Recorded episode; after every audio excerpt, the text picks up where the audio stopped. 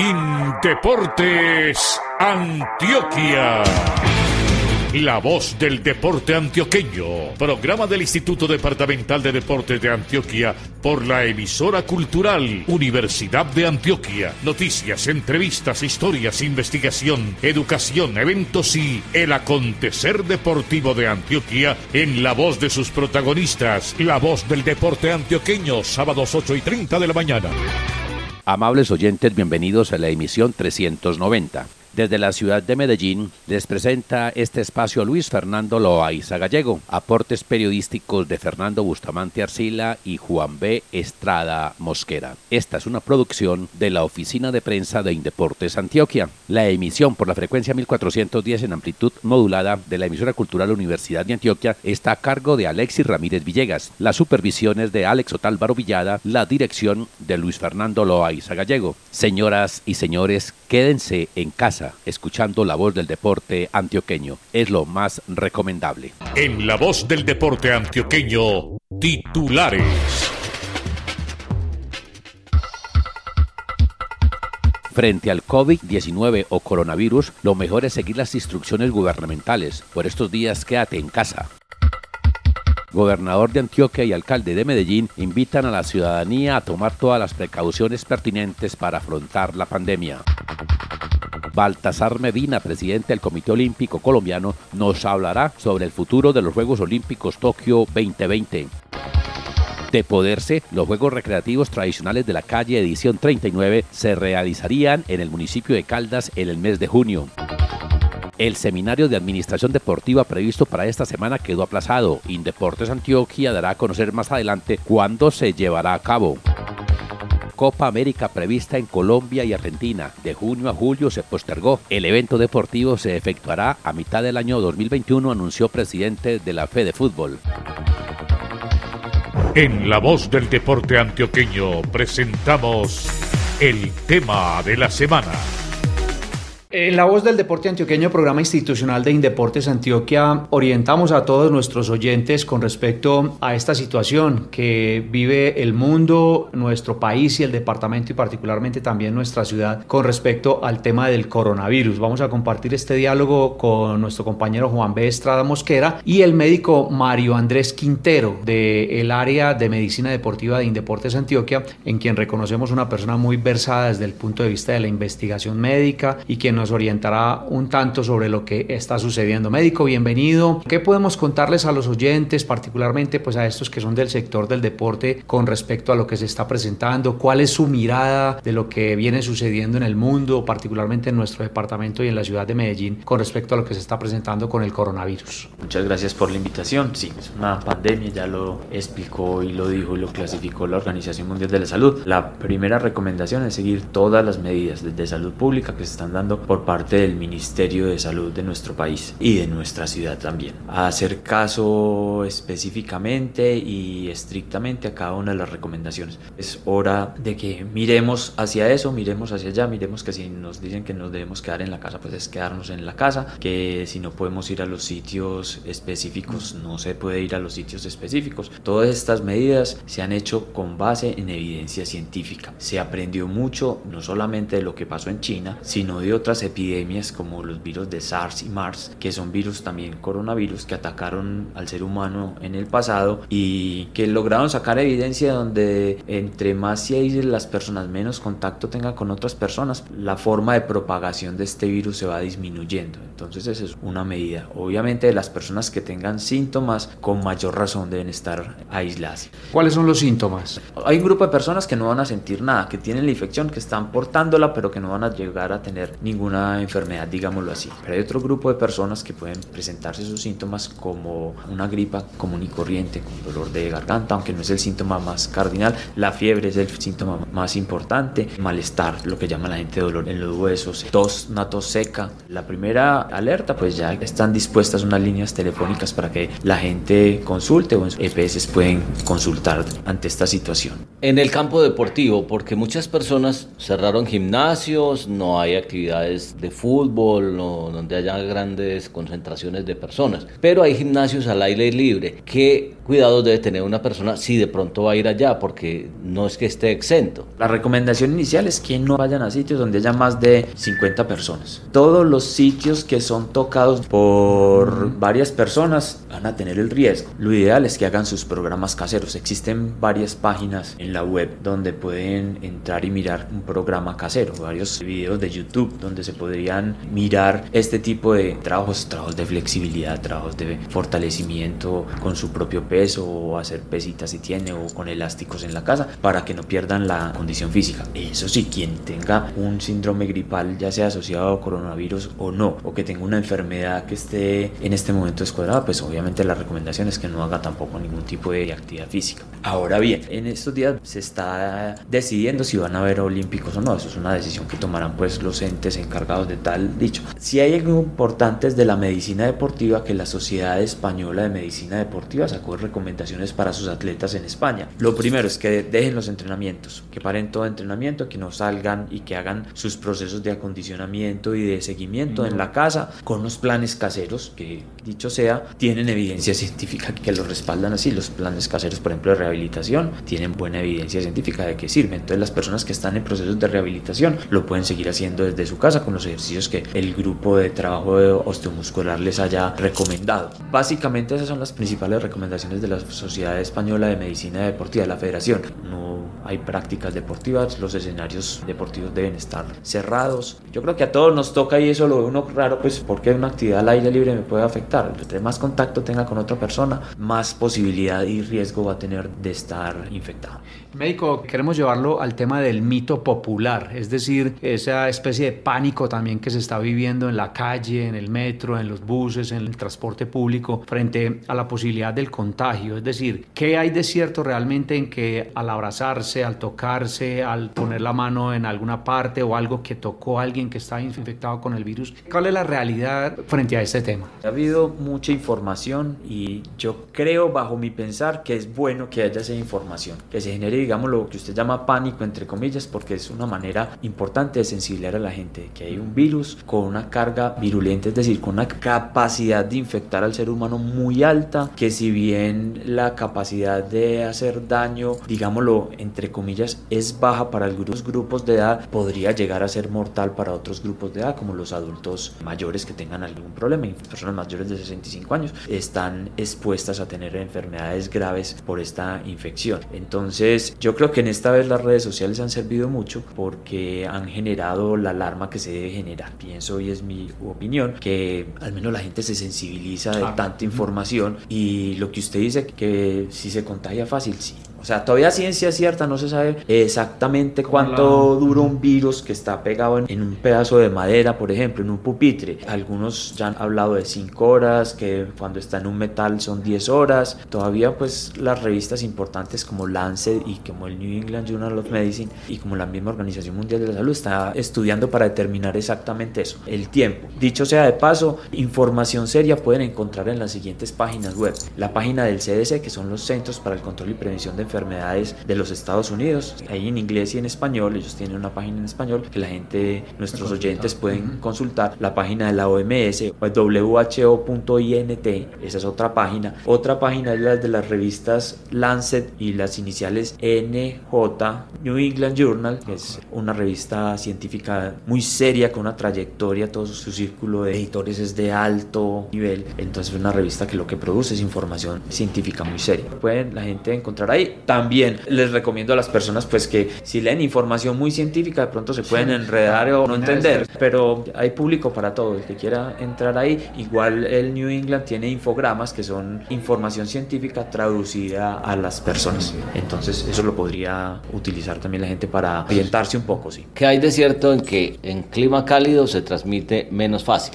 Lo que pasa es que el virus es lábil al calor, ¿cierto? Entonces, de hecho, la fiebre que es un mecanismo del cuerpo para tratar de matar la mayor cantidad de virus. Eso está en investigaciones. ¿Cuánto dura un virus en el aire a una temperatura promedio como la nuestra, que es de 22, 23 grados, si es lo mismo que en una parte más fría? Al parecer, lo que han mostrado las investigaciones es con el frío se perpetúa más el virus y dura un poquito más. Pero esos datos exactos todavía no tienen una respuesta exacta. Hay que esperar un poco más, pues igual la pandemia no da tiempo. Lo que debemos hacer es cuidarnos, tratar de estar aislados la mayor parte del tiempo que podamos y tener mucha paciencia porque aquí se trata no de individuos, sino de sociedad. Estábamos en este diálogo con el médico Mario Andrés Quintero, especialista del área de medicina y deportes de Antioquia, junto con Juan B. Estrada, para tratar de orientar a nuestros oyentes sobre lo que está sucediendo en el mundo y en nuestro país con respecto al tema del coronavirus médico. Una persona que contrae el virus, que se aísla voluntariamente,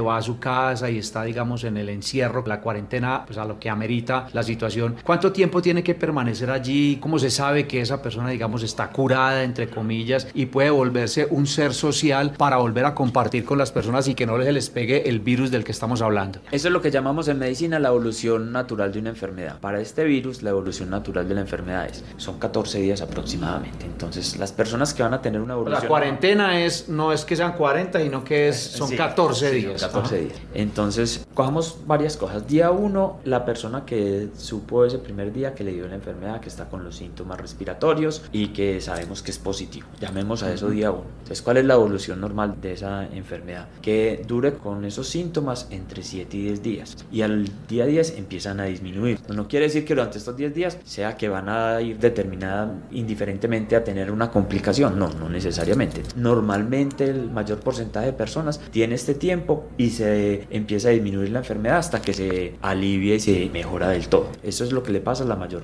parte de las personas. ¿Qué días han encontrado los problemas? Se ha encontrado, por ejemplo, que los que realizan o hacen esas dificultades respiratorias empiezan al noveno día. Al noveno día empieza esa dificultad respiratoria y a los tres días ya pueden tener una neumonía delicada y esa neumonía conlleva una fibrosis pulmonar que es la que la gente habla de la sensación de ahogo que hemos oído en las mismas redes sociales que dice la gente, es como si estuviera ahogándose en una piscina, esa es la sensación, eso es una dificultad respiratoria y esa dificultad en términos generales requiere de algo que llama ventiladores mecánicos, que son las unidades de cuidados intensivos con una medicina muy especializada que se sale ya de mi conocimiento y mis habilidades para eso, ya tiene que ser un grupo de médicos muy súper especializados que manejen eso en las unidades de cuidados intensivos. Pero en términos generales esta es como la evolución. Empieza la enfermedad, entre los 7 y los 10 días empieza a disminuir y a los 14 días ya está bien. A los que les da algo empieza más o menos a los 9 días esa neumonía o esa dificultad respiratoria que va siendo progresiva.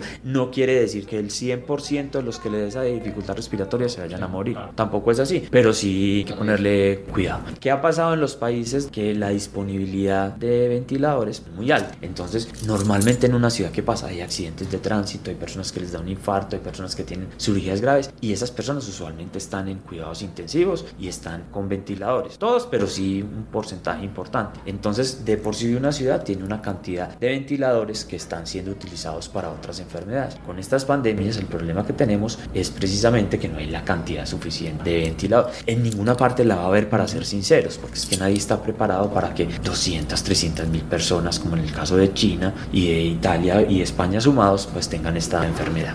Hemos pasado entonces en la voz del deporte antioqueño en este diálogo muy interesante a propósito con el doctor Mario Andrés Quintero del área de medicina deportiva de Deportes Antioquia para orientarlos a todos ustedes con respecto a esta pandemia que se está presentando en el mundo. Les recomendamos entonces mucho cuidado, autocuidado es la palabra, ¿cierto? Autoaislarse si es necesario, el lavado de las manos y las recomendaciones que en términos generales nos han hecho a todos los ciudadanos para salir de esta situación que seguramente vamos a superar como personas que nos vamos a estar siempre unidas alrededor del tema. Muchas gracias al médico María Andrés Quintero y a Juan B. Estrada por esta información. Mensajes en la voz del deporte antioqueño. Señoras y señores, ahora los invitamos aquí, en la voz del deporte antioqueño, a escuchar al gobernador del departamento Aníbal Gaviria Correa y al alcalde de Medellín Daniel Quintero Calle. Los mandatarios nos dan instrucciones para enfrentar esta crisis que está generando el coronavirus. Escuchemos. Esta crisis del coronavirus somos capaces de enfrentarla, la vamos a enfrentar en forma unida, toda la sociedad. A ese llamado de responsabilidad unimos un llamado a la calma en el sentido de el abastecimiento de víveres y de productos de primera necesidad. Tanto la ANDI como FENALCO y la SAC, los gremios más importantes en materia de producción y comercialización, han enviado un mensaje contundente en el país y en el departamento de Antioquia en el sentido de que hay la capacidad de abastecimiento, se tienen los inventarios para poder abastecer el consumo y aún picos de consumo. Si bien FENALCO, la ANDI han informado de forma clara que no hay desabastecimiento, sí nos han pedido flexibilizar las medidas en relación al transporte de mercancías para que estos puedan llegar a los almacenes. Por tanto, queda suspendido el pico y placa para camiones, para volquetas y para todos los vehículos no particulares que necesiten desplazar mercancías a almacenes y otros lugares de abarrotes en la ciudad de Medellín. Unidos, todos cumpliendo con esos parámetros básicos de ataque a esta contingencia, lavarse las manos, evitar el contacto directo en el saludo y, por supuesto, el aislamiento voluntario, sobre todo de quienes tengan síntomas, que además deberán comunicarse con el 123 o con el numeral 774 para tener la información sobre los pasos a seguir era el mensaje de Aníbal Gaviria Correa, gobernador de Antioquia, y de Daniel Quintero Calle, alcalde de Medellín. Recabamos en las recomendaciones, en las instrucciones que nos dan las autoridades gubernamentales y de salud para salir adelante de esta crisis sanitaria. Quédate en casa. En la voz del deporte antioqueño, usted se informa acerca de los eventos deportivos. Mucho se ha hablado a nivel internacional sobre el futuro que le espera a la realización de los Juegos Olímpicos que este año están planeados para realizarse en Tokio, uno de los países y una de las ciudades que ha sido epicentro del coronavirus. Escuchemos las declaraciones de Baltasar Medina, el antioqueño dirigente y presidente del Comité Olímpico Colombiano, con relación al futuro que le espera la Olimpiada, a propósito de una realización de manera virtual que se realizó esta semana con los diferentes presidentes de las distintas corporaciones que agremian el olimpismo en todo el mundo. Estas son entonces las declaraciones de Baltasar Medina hablando sobre lo que pasará momentáneamente con el tema de los Juegos Olímpicos y lo que vendrá para el trabajo de los deportistas colombianos que aspiran a clasificar en lo que resta de este primer semestre del año. Escuchemos a Baltasar Medina. Creo que la conclusión es muy clara. Todos los comités de América de habla hispana estamos de acuerdo en mantener la fecha de los Juegos tal como está programada, desde luego bajo el entendido de que para ese entonces esté totalmente controlado el virus y no se exponga para nada la salud de los atletas. Igualmente, creo que ha sido importante la decisión del Comité Olímpico Internacional de revisar en la primera semana de abril con las distintas confederaciones internacionales la situación de los procesos clasificatorios de cada uno de los deportes que todavía faltan por otorgar cupos, bien sea reagendando las fechas de los eventos clasificatorios que estaban previstos o utilizando para asignar los cupos faltantes los puestos de los ranking o escalafones de cada federación o los resultados de algunos eventos continentales. Yo creo que lo más importante para nosotros es esta última conclusión porque de alguna manera lo que esperamos es que no se afecten los intereses de ninguno de los países en lo que tiene que ver con sus expectativas en cuanto al número de atletas que podríamos clasificar a Tokio 2020. Yo creo que los atletas deben seguirse preparando en medio de esta contingencia y desde luego de las dificultades que sabemos que están afrontando, al menos para mantener su forma física con la expectativa, de acuerdo a lo que he conversado con el señor ministro del Deporte, de que muy pronto podamos volver a reabrir los escenarios deportivos para sus prácticas muy controladas, muy individualizadas, pero que no se alejen de los escenarios donde está pues prácticamente su espacio natural para mantener su forma competitiva. A propósito entonces de estas declaraciones de Baltasar Medina, presidente del Comité Olímpico Colombiano.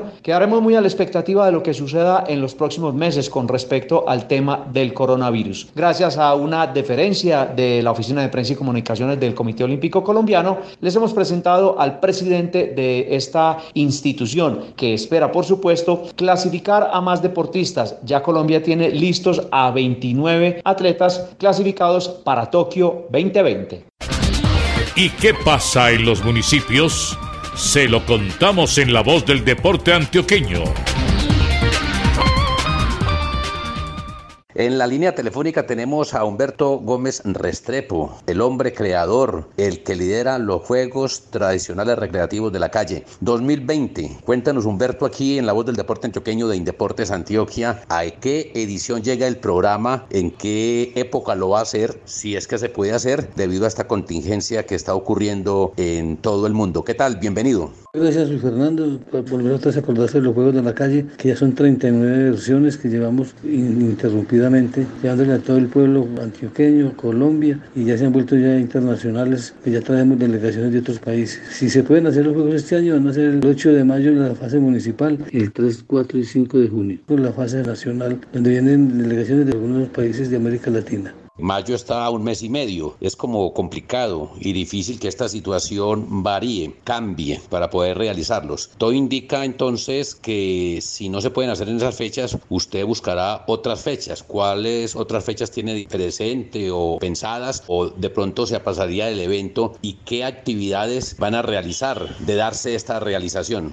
Los juegos tradicionales de la calle que hacemos en Caldas desde hace 39 años tienen ya una estructura organizativa. Las fechas no están tan cerca, están proporcionalmente actas para realizarlos en las fechas que los tenemos programados. Yo creo que el comité organizador no va a dejar perder la oportunidad de tener a todo su pueblo congregado en una fiesta lúdica tan grande como los Juegos de la Calle. Si los Juegos están programados para el 8 de mayo en la fase municipal, el 3, 4 y 5 de junio. Con la fase nacional, los del año pasado nos estamos preparando para organizarlos y yo creo que nosotros no vamos a perder la oportunidad de que los tengamos que aplazar. Si hay que aplazarlos, yo creo que los aplazaríamos, pero no los dejaríamos de organizar y realizar, porque la gente, los niños, los jóvenes, los adultos y la gente del exterior que viene está esperando que organicemos juegos para este año. Yo espero que esta 39 versión no vaya a tener ningún tipo de inconveniente. Humberto, usted es muy claro. Si hay que aplazarlo, se aplazan y se hacen más adelante porque es por primera instancia la salud de las personas. Cuéntenos de patrocinadores. ¿Cómo ha sostenido usted durante 39 años este evento recreativo, deportivo, de actividad física? ¿Cómo se ha sostenido en esas 39 ediciones de los Juegos Recreativos Tradicionales de la Calle? Ha sido la etapa más difícil que tienen los Juegos, que es la plata para poder hacer el evento. Afortunadamente los alcaldes han entendido de que hacer los Juegos de la Calle es una inversión social, que la gente la espera cada año. Y como es social, se sacan de los exiguos presupuestos que tiene el municipio una partida para los Juegos de la Calle. Y ajustamos el costo total de los Juegos con la ayuda de las empresas, tanto públicas como privadas del ámbito local, departamental y nacional. Se ha complicado un poquito en los últimos años porque los presupuestos de las empresas y de las instituciones del ámbito oficial y público han tenido restricciones también de presupuesto pero de todas formas lo hemos hecho. Hemos tenido que quitar algunas graveles que les damos a la gente que venía, como era el alojamiento y la alimentación. Hemos rebajado las dos cositas y le hemos bajado muchos costos a los juegos. El deseo y el ánimo de que la gente quiera venir está dado en la fiesta que se vive a nivel municipal. Yo creo que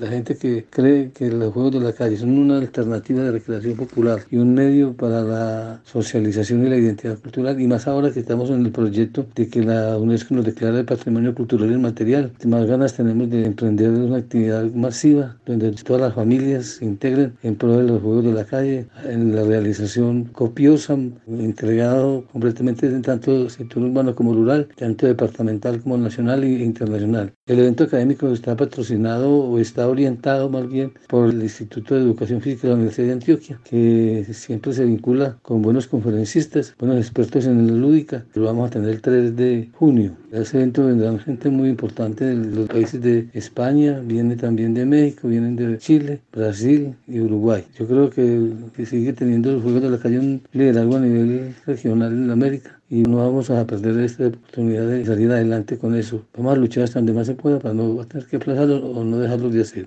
Humberto, esta edición 39 en el municipio de Caldas o tienen otro lugar específico para la realización. Y cuando hablamos de juegos recreativos de la calle, menciónenos unos cuantos juegos de los que allí se practican. Los juegos de la calle nunca han sido desplazados a otro pueblo o a otra comunidad. Siempre los hemos hecho en Caldas porque nacieron en Caldas hace 39 años y ahí seguiremos luchando por mantenerlos vivos, activos y de toda la, comunidad. Te diría que vamos a mejorar mucho los juegos porque ya se están estructurando. Primero era una sola persona que los orientaba, ahora viene un comité organizador que los planea, los organiza y les va buscando estrategias de salida. Nosotros esperamos que los maestros, que son los artífices, los pilares de los juegos, no se cansen, sino que luchen toda la vida y que vayan quedando gente que nos reemplace, que nos, nos lleve a tener una mejor ubicación de los juegos. Nosotros estamos luchando por mantener la identidad. Juegos que sean tradicionales, que se jueguen en la calle. Tenemos el trompo, que es el rey de la lúdica, los carros de rodillos, los cien pies, el balero, el yoyo, la golosa, el escondidijo, la vara de premio, las bolas o canicas y también tenemos un juego nuevo que se llama el gavilán, que es un juego muy divertido y muy acogedor entre la gente. Son pues como algunos de los juegos que tenemos en mente en planilla para los que vengan a participar de la gran fiesta lúdica tradicional, como son los juegos recreativos de la calle. Agradezco la oportunidad para dirigirme a todas las empresas, tanto del ámbito oficial como privado, para que se vinculen con nosotros y nos ayuden para mantener esta actividad siempre activa y presente para cada año en la edición. Muchas gracias Luis Fernando por esta oportunidad y lo espero en Caldas el 8 de mayo, el 3, 4 y 5 de junio. Humberto Gómez Restrepo, el hombre creador, el que lidera los juegos tradicionales recreativos de la calle. Mil gracias Humberto por estar con nosotros en la voz del deporte antioqueño de Indeportes Antioquia. Una mirada al sector público. Acciones gubernamentales que benefician al deporte, la recreación y la actividad física. Además de las situaciones que ya son conocidas en el país relacionadas con los cierres de los entes del deporte, tanto a nivel nacional como departamental, la clausura parcial de los escenarios deportivos para la práctica de los atletas de alto rendimiento, entre otros asuntos relacionados con todos los estamentos del deporte en Colombia y en Antioquia, el Sistema Departamental de Capacitación de Indeportes Antioquia oficializó el aplazamiento del seminario de administración deportiva que estaba planeado para realizar durante esta semana. Escuchemos entonces a María Uribe Posada del sistema departamental contándonos qué piensan hacer con respecto a este seminario de cualificación, cuáles podrían ser algunas fechas tentativas y qué va a pasar con las personas que se inscribieron para este importante certamen de capacitación a nivel departamental. María, bienvenida. En este momento el sistema departamental de capacitación se encuentra acatando las instrucciones del Ministerio del Deporte, pues cuando ya teníamos todo organizado y estábamos unidos para arrancar a dictar la capacitación, pues nos llega la circular oficial del ministro donde dice que para prevenir las enfermedades debemos acogernos a aplazar la actividad académica. Por lo tanto, queda pues en stand-by. Todas las personas inscritas serán llamadas o convocadas por la página para cuando el ministerio nos dé la nueva orden de abrir el seminario. Así que no fue que se canceló, se aplazó por medidas preventivas y esperamos pues lograr estar unidos en torno a la vida académica. A todos les quiero decir que el pánico es el peor enemigo de la salud y que la alegría siempre previene las enfermedades. Así que a cuidarnos, a hacer actividad física, a leer mucho, a estar conectados con la vida para que esto prevenga la salud. ¿Cómo fue la aceptación? ¿Qué tal estuvo la parte de las inscripciones? Obviamente pensando en que una vez superemos esta situación que se está presentando como departamento y como país, podamos pensar en reactivar el seminario. Las inscripciones para la capacitación fueron un éxito. A los tres días ya teníamos el cupo lleno, entonces agradecemos mucho a la ciudadanía antioqueña porque toda la oferta académica que presenta en Deportes Antioquia es muy bienvenida. Además quiero decirles que la agenda académica del año va en pie, estamos organizándola, programándola por subregiones y el seminario de administración deportiva para quienes no lograron la inscripción lo vamos a realizar uno en cada subregión, de manera que tranquilos, no se preocupen, vamos a llegar a las subregiones. Una de las políticas importantes de Indeportes Antioquia es la descentralización organización. Entonces llegaremos a las subregiones con la canasta académica. Le agradecemos de manera muy especial a María Uribe Posada, funcionaria de Indeportes Antioquia, que hace parte del sistema departamental de capacitación, quien nos ha orientado sobre lo que va a pasar con el futuro del seminario de administración deportiva, la gran cantidad de personas que se preinscribieron para este evento y por supuesto lo que nos espera en materia de decisiones administrativas, no solo con el sistema departamental de capacitación, sino con todos los estamentos que hacen parte del Instituto Departamental del Deporte. Torneos, campeonatos y juegos. Las realizaciones deportivas municipales, departamentales, nacionales e internacionales tienen su espacio en la voz del deporte antioqueño.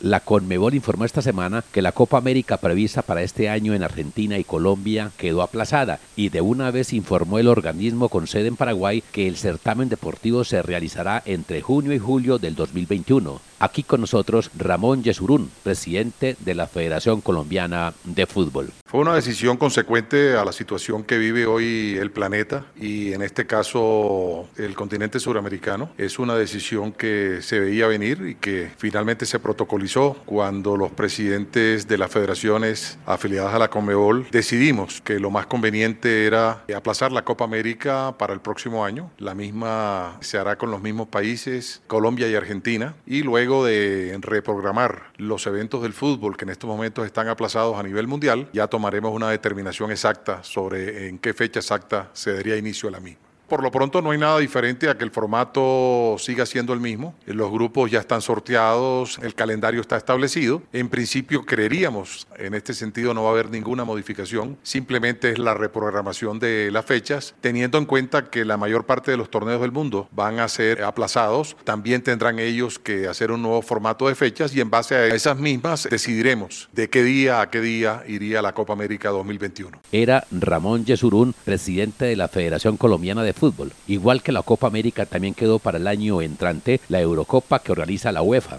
Las dos primeras fechas de la eliminatoria para el Mundial de Qatar, en las que Colombia enfrentaba a Venezuela y Chile, fueron aplazadas.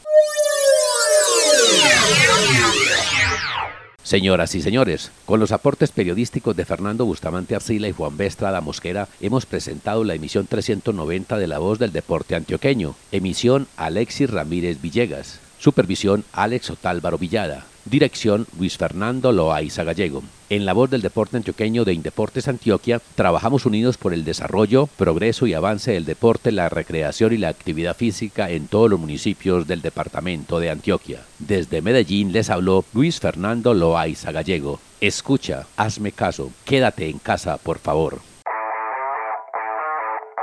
Indeportes Antioquia. La voz del deporte antioqueño. Programa del Instituto Departamental de Deportes de Antioquia por la emisora cultural Universidad de Antioquia. Noticias, entrevistas, historias, investigación, educación, eventos y el acontecer deportivo de Antioquia en la voz de sus protagonistas. La voz del deporte antioqueño, sábados 8 y 30 de la mañana.